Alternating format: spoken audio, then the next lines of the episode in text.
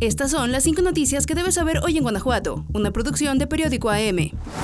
En su tercer fin de semana, la Feria de León 2024 sufrió algunos contratiempos en sus instalaciones. Primero, la tarde del sábado 29 de enero, la feria se quedó sin electricidad alrededor de tres horas, luego de que un camión de valores chocara contra un poste de luz que se encontraba fuera de las instalaciones al tratar de hacer una maniobra. Los hechos se registraron alrededor de las 9 de la mañana y las zonas que resultaron afectadas fueron el área de comida y Poliforum. Y aunque la CFE acudió para poner un poste nuevo y restablecer la electricidad, algunos vendedores manifestaron su inconformidad, porque en el lugar no se cuenta con una planta de luz de emergencia, pues ya suman varios apagones que ocurren en esta edición. Los primeros apagones ocurrieron la noche del viernes 19 de enero, en la zona de restaurantes y bares del Distrito León, así como en la sala C1 del Poliforum, la presentación de Coco en el tomo de la feria y la pista de hielo, causando molestias a visitantes y comerciantes. Sin embargo, a pesar de estos contratiempos, las autoridades no proporcionaron información sobre las causas de los apagones. El segundo incidente en la feria ocurrió la madrugada de este lunes cuando al menos siete puestos del pabellón Guanajuato dentro del Poliforum se vieron afectados tras un incendio por un cortocircuito. El hecho ocurrió a las 4.50 de la madrugada cuando personal de vigilancia se percató del incendio en la sala C3 y de inmediato llamaron al 911. Rápidamente, socorristas de bomberos y protección civil arribaron para mitigar el incendio y contabilizaron que los locales que se vieron afectados fueron el 47, 48, 49, 50, 51, 52 y 53. Afortunadamente no hubo personas lesionadas. Ante el hecho, el secretario de Seguridad Pública, Mario Bravo Arrona, descartó que existan mayores riesgos en el cableado eléctrico ya que desde un inicio Protección Civil y la Feria de León analizaron las instalaciones.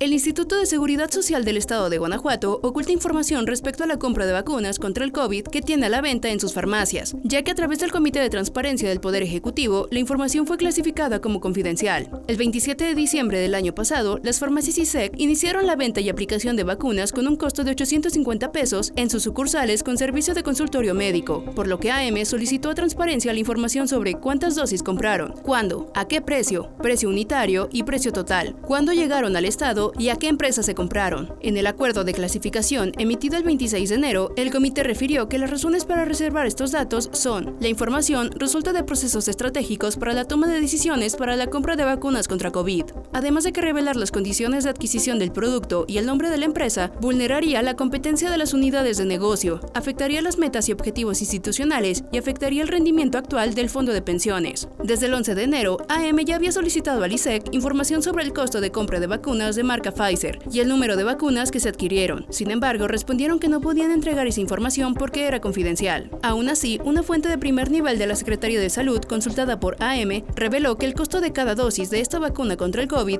era de 101 pesos y la ganancia que recibe el instituto por cada vacuna es del 29.3%. Sin embargo, otros establecimientos como HB y Farmacias del Ahorro ofrecen la vacuna en 799 pesos, mientras que Farmacias Guadalajara lo ofrece a un costo menor, por lo que se negaron a informar por qué el de esta vacuna es más alto que el que ofrecen otras farmacias. Carla Martínez, integrante y líder del colectivo de personas desaparecidas hasta encontrarte, denunció haber recibido amenazas de muerte por parte del crimen organizado, por lo que se activó para ella el mecanismo de protección para familias buscadoras. En entrevista para AM, la buscadora reveló que desde hace varias semanas ha recibido mensajes de manera intimidante en la página del colectivo y su teléfono personal, estas últimas siendo más directas hacia ella. La buscadora ya se encuentra en resguardo domiciliario y en contacto con algunas autoridades como funcionarios del gobierno del estado, que les han brindado apoyo. Tras las amenazas, las búsquedas han tenido que parar por seguridad del colectivo, de las compañeras de la Brigada de Búsqueda y de Carla. La Brigada de Búsqueda a la que pertenece ha logrado localizar desde su creación a 200 personas, nueve de ellas en 2024, encontradas en diferentes municipios del estado de Guanajuato, tales como Irapuato, Salamanca, Pénjamo, Abasolo, entre otros sitios.